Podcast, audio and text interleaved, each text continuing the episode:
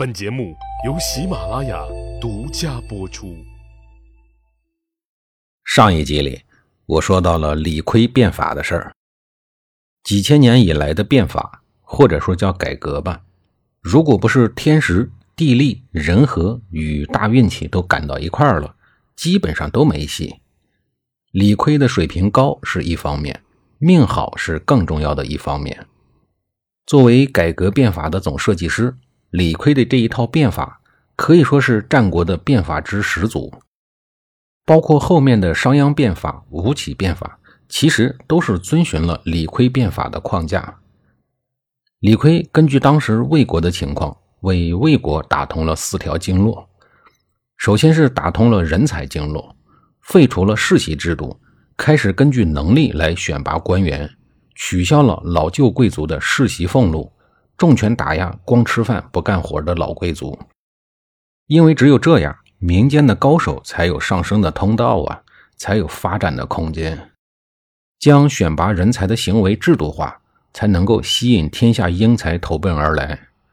比如特别能打仗的吴起，就是因为在鲁国不受待见，所以才跑过来找工作。然后是打通土地的经络。正式废除了周王朝的井田制。当年周宣王也废除过，但是不彻底，在老贵族们的反对声中搞了一阵子以后，收获了一个不计阡陌的不好名声之后，就偃旗息鼓了。李悝废除原本井田制的土地界限，鼓励老百姓垦荒，允许土地私有买卖。废除井田制在当时具有跨时代意义的。所谓井田制究竟是个啥呀？在夏朝、商朝开始，中国大地上的土地制度就是井田制。所谓井田制，是指把一块耕地划分为一个类似于井字的九份方田，周围有荆界，中间有水沟，就像一个井字儿。每一块井田的耕种面积大概是一百亩，九块地中间的那一块是公田，公田里的所有收成是要上缴国家的。周边的八块是私田，八块私田中的收成只有一小部分是可以归自己，剩余的还是要上缴。每天干活的时候，农民伯伯们要先把公田里的活干完，才能干私活。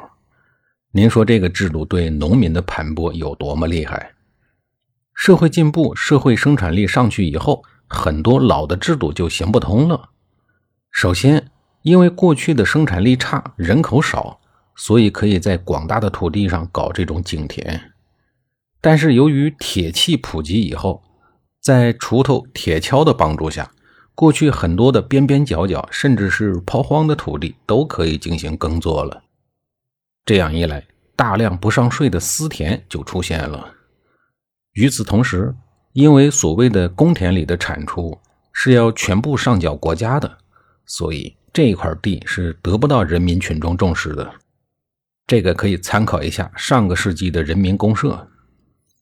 无论是哪个年代，制度一旦理想化了，势必会导致鸡飞蛋打的结果。大锅饭的形式永远也激发不出生产力，因为干成什么样那都不是自己的，只有包干到户才能激发人民群众的热情。废除早已经名存实亡的井田制，鼓励老百姓开荒，传统奴隶主贵族的经济被打破。只有这样，土地这个最重要的生产资料才能被激活。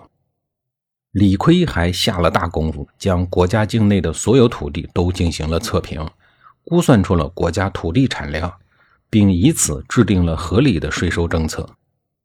这个政策的中心思想大概是：你们家的土地质量好，是良田，那你就多交点税。你呢，也别跟我哭穷，我知道你小子是几斤几两的。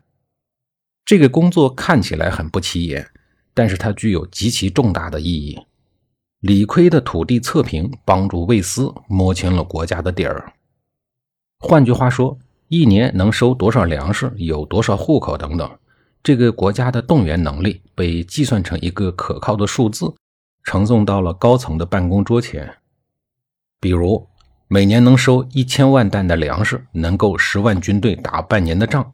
能盖两座宫殿，能娶五十个老婆，这样一来，领导的心中就有数了，就不抓瞎了。国家也只有摸清了家底以后，才能够有多大锅下多少米。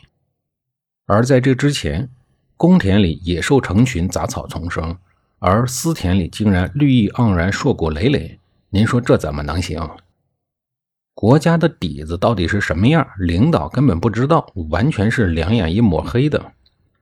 国家高层如果不知道国家的动员能力有多少，也不知道自己几斤几两，那么就会出现要么总想着蛇吞象，满世界的乱咬，要么就是守着祖宗的遗产，满世界的借钱花。穷困潦倒的周天子就是最好的例子呀。好的制度是具有普适性的。李悝的整套土地改革被后来的商鞅同志几乎全盘抄走了，带到了秦国。这是整个中华帝国的统治根基。可以说，中国几千年以来之所以以后会发展成世界上最大、最连绵不绝的封建国家，这套土改技术是根本的蓝图。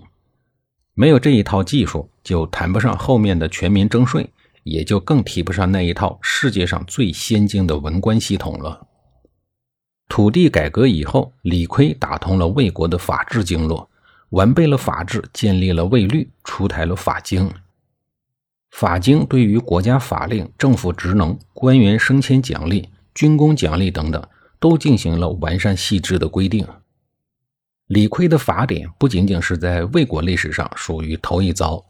它在整个中国历史上都是具有开天辟地性质的，它奠定了中国历史上的诸多方方面面的建制，在后世历史上产生了重大而深远的影响。